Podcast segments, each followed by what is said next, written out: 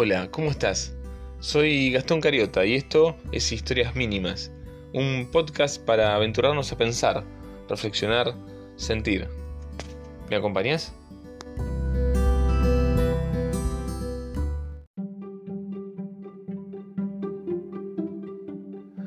Cuento una historia que en una zona en la que se dedicaban a cultivar árboles frutales estaba pasando por una sequía nunca antes vista. Todos los productores estaban muy consternados porque no sabían ya qué más hacer. Los riegos artificiales ya no tenían recursos de donde tomar el agua. Las cisternas estaban secas al igual que los ríos que surcaban aquellas tierras. Pero, siempre hay un pero, el señor Wilson, uno de los más viejos de la región, no tenía ningún inconveniente. La sequía lo asolaba de la misma forma, pero sus árboles no habían perdido sus fuerzas, sus hojas verdes brillaban y los frutos estaban intactos.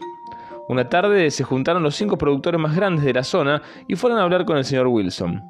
Necesitaban saber cuál era la receta que hacía que los árboles estuvieran como si la falta de agua no existiese.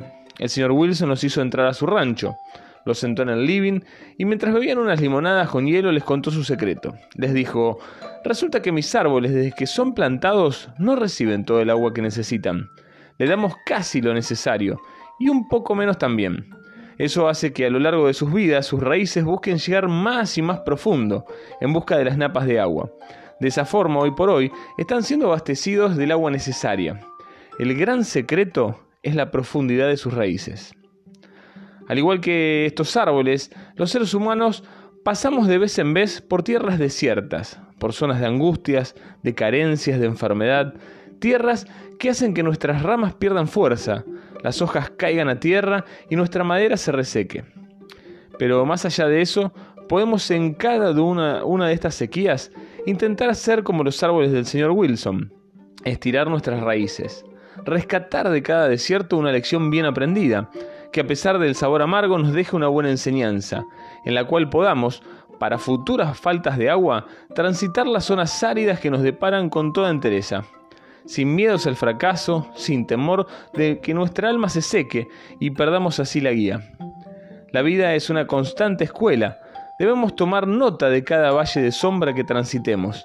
Siempre hay algo que nos va a servir para crecer en cada prueba. Los caminos desolados de hoy son lugares llenos de mañana. En cada paso que damos debemos rescatar una enseñanza. Los tropiezos de la hora son alertas para que en el futuro aprendamos a saltar en el momento apropiado. Puertas cerremos, ventanas abramos y escapemos. La vida está hecha para los valientes. Vale más vivirla al límite, con ímpetu y cayendo, pero levantándonos una y otra vez, que mirar hacia atrás y solo vernos escondidos, temblorosos bajo una pesada manta de cobardía. Te animo hoy a que no te dejes derrotar por estos tiempos de incertidumbre o desasosiego. Ya pasará, al igual que vos, no sé cuándo, pero de lo que sí estoy seguro que tendrá su final. Que este tiempo polvoriento no te marchite tus pensamientos, tus deseos, tus anhelos. Hacé gruesas y profundas tus raíces. Tomemos experiencia y saquémosle jugo a cada tramo de nuestro camino. Pronto será el tiempo de juntar la cosecha y disfrutar de los dulces frutos. ¿Qué me decís? ¿Nos levantamos y avanzamos?